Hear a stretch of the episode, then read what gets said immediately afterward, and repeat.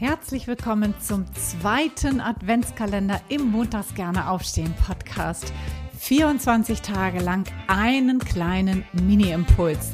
Das Thema wusstest du schon, Punkt, Punkt, Punkt. Rund um die Themen Live-Design, berufliche Neuorientierung und Bewerbung. Mein Name ist Anja und ich freue mich riesig, wenn du mir jetzt 24 Tage lang dein Gehör schenkst. Los geht's! Happy Dienstag! Herzlich willkommen zum Adventskalender Türchen Nummer 13. Wusstest du schon, dass Lücken ganz häufig egal im Lebenslauf sind? Was meine ich damit? Irgendwie hat sich ja mal, früher war das so zumindest, dass Personaler gern darauf geguckt haben, welche Lücken gibt es dann wo und dann wurde das ganz explizit auseinandergenommen.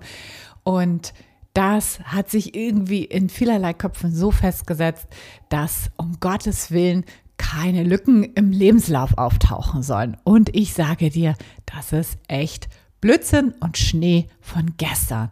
Schmeiß das mal über Bord, diesen Lebenslauf, denn das ist so nicht wahr.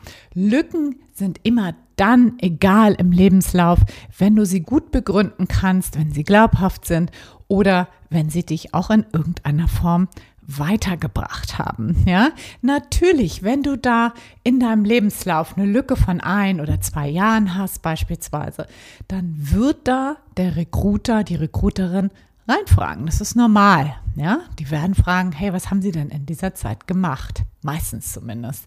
Und dann ist es aber wichtig, dass du dazu stehen kannst, dass du auch das begründen kannst, warum hast du denn da eine Lücke, dass das glaubhaft ist, ja? Und manchmal bringen uns Lücken ja auch total weiter. Das kann ja auch sein, dass du bewusst eine Lücke gewählt hast im Sinne von, dass du reisen gegangen bist, ja, dass du dich selber persönlich weiterentwickelt hast, dass du keine Ahnung, auf Yoga-Tour gegangen bist und die fernöstlichen Länder bereist hast oder, oder, oder. Also es gibt ja so viele Möglichkeiten heutzutage, dir auch eine Auszeit zu nehmen. Und das sind ja Dinge, wo wir echt viel lernen, auch fürs Leben, auch was uns nachher im Beruflichen nutzt. Und das gut darzustellen, da, darum geht es, ja. Also es geht um die Glaubhaftigkeit an dieser Stelle, ja. Und es geht es ist auch völlig in Ordnung, wenn du krank warst oder wenn du arbeitslos warst, wenn du andere Menschen gepflegt hast und so weiter und so fort. Also es geht nicht um die Bewertung dessen, was da geschehen ist, sondern es geht immer darum, dich kennenzulernen. Ja, der Personaler, die Personalerin möchte dich kennenlernen, die möchte erfahren, was für ein Mensch, was für ein Typ du bist.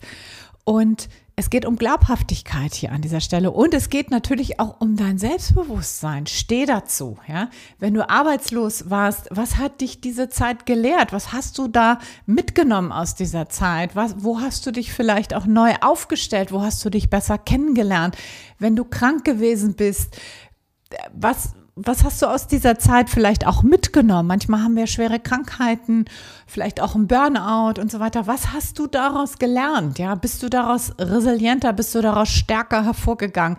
Das sind alles Dinge, die möchten Menschen dann über uns erfahren und das kannst du wunderbar glaubhaft darstellen, wenn du dich damit im ja wirklich bewusst auch auseinandergesetzt hast, wenn du das nicht unter den Teppich kehren willst, sondern wenn du sagst, hey, das war halt so, ich stehe dazu und dann ist alles wunderbar und tutti bei den meisten Stellen natürlich, ne? Ich kann ja natürlich nicht für alle sprechen, aber in der Regel ist das tatsächlich so. Wir leben in einem Bewerbermarkt und deshalb ist das, hat sich das wirklich verschoben. Wir haben jetzt wirklich Augenhöhe und ja, das solltest du für dich natürlich auch nutzen. So, in diesem Sinne, ich wünsche dir noch einen wundervollen Tag. Freue mich, wenn du morgen wieder reinschaltest. Bis dahin, alles, alles Liebe. Ciao, ciao. Deine Anja.